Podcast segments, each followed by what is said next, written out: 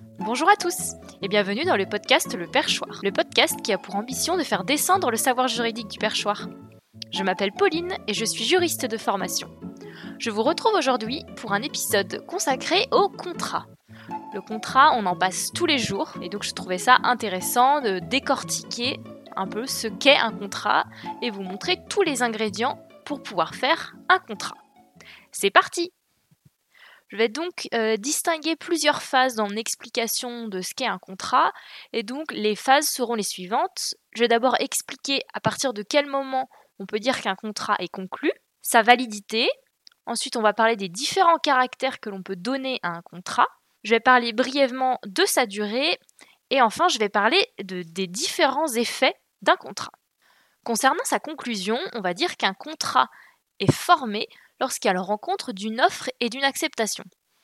Un exemple extrêmement simple, lorsque vous rentrez chez votre boulanger et que vous demandez une baguette, vous voyez toutes les offres qu'il y a de pain qui sont disposées euh, derrière la, personne qui est, qui est en caisse, et à partir du moment où vous demandez une baguette et que vous payez, eh bien il y a l'offre, le pain, et l'acceptation, vous acceptez d'acheter une baguette à tel prix. Voilà, ça c'est le point de départ de tout contrat, c'est lorsqu'il y a la rencontre d'une offre et d'une acceptation. Donc dans le cas de la boulangerie, comme je le disais, le contrat il est conclu. Mais il faut savoir si ce contrat il est valable. Donc c'est donc mon deuxième, euh, ma deuxième partie. Pour que un contrat soit reconnu comme étant valable, on doit pouvoir recueillir le consentement des personnes. Est-ce qu'il est d'accord pour faire partie de ce contrat? Et aussi, est-ce qu'on ne lui a pas euh, demandé son consentement dans la violence? Et était-il au courant de ce qui allait se passer dans les termes du contrat? Effectivement, si le consentement n'est pas recueilli comme il faut, on parle de vice du consentement.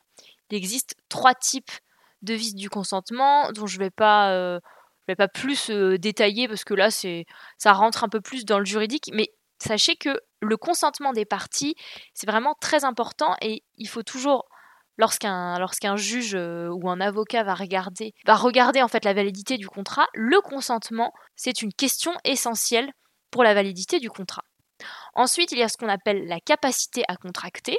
Donc ça, c'est est-ce que euh, l'un des deux contractants est mineur ou non, ou est-ce qu'il est sous tutelle ou sous curatelle, donc euh, est-ce que c'est un majeur protégé au nom de la loi.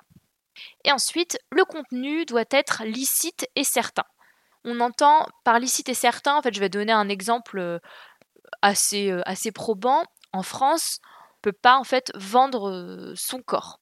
Donc on ne peut pas vendre ses organes et on ne peut pas non plus se prostituer. La prostitution, elle est interdite en France. Si vous mettez un contrat, par exemple, dans lequel moi je m'engage à vendre mes organes, le, le contenu ce sera illicite car euh, l'objet même du contrat, c'est-à-dire la vente de mes organes, est interdit par la loi. Donc le contrat ne sera pas valide. Donc la recherche de la validité euh, d'un contrat, c'est assez essentiel pour pouvoir savoir si le contrat peut avoir une exécution euh, par la suite. Donc comme je disais, un contrat, vous et moi, on en, on en fait tous les jours et ils sont assez multiples. Hein. Euh, étant donné que c'est la rencontre d'une offre et d'une acceptation, les contrats, ils sont très multiples. Et donc, ils ont des caractères différents.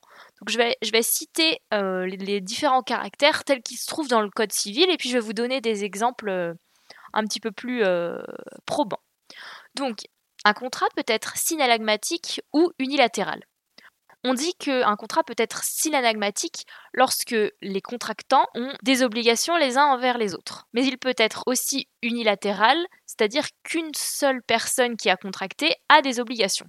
Donc comme exemple de contrat synalagmatique, un contrat de vente. Et dans le contrat unilatéral, on peut très bien parler euh, d'une donation où une personne s'oblige à donner euh, une certaine somme d'argent ou un certain euh, patrimoine.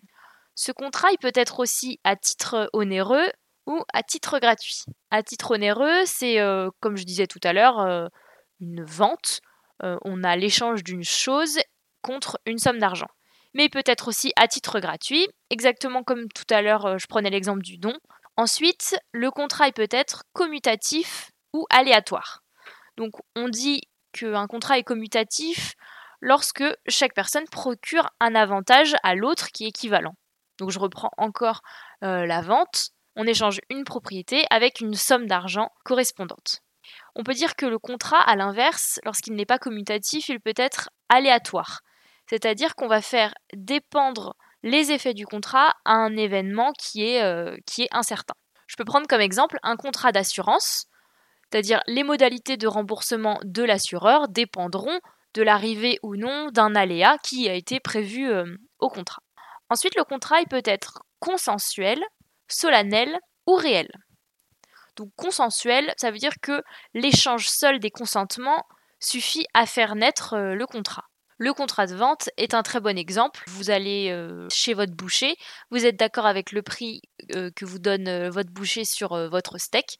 C'est un contrat consensuel. Le contrat peut être aussi solennel, c'est-à-dire qu'il nécessite une forme particulière pour être valide. Par exemple, un contrat de bail, un bail d'habitation, a l'obligation d'être fait par écrit. Le simple fait d'être d'accord sur le principe même de la location ne permet pas de rendre valide ce contrat.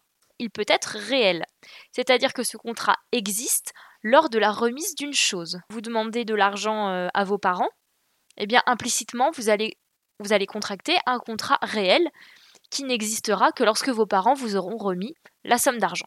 Alors, autre cas, le contrat, il peut être de gré à gré ou un contrat d'adhésion.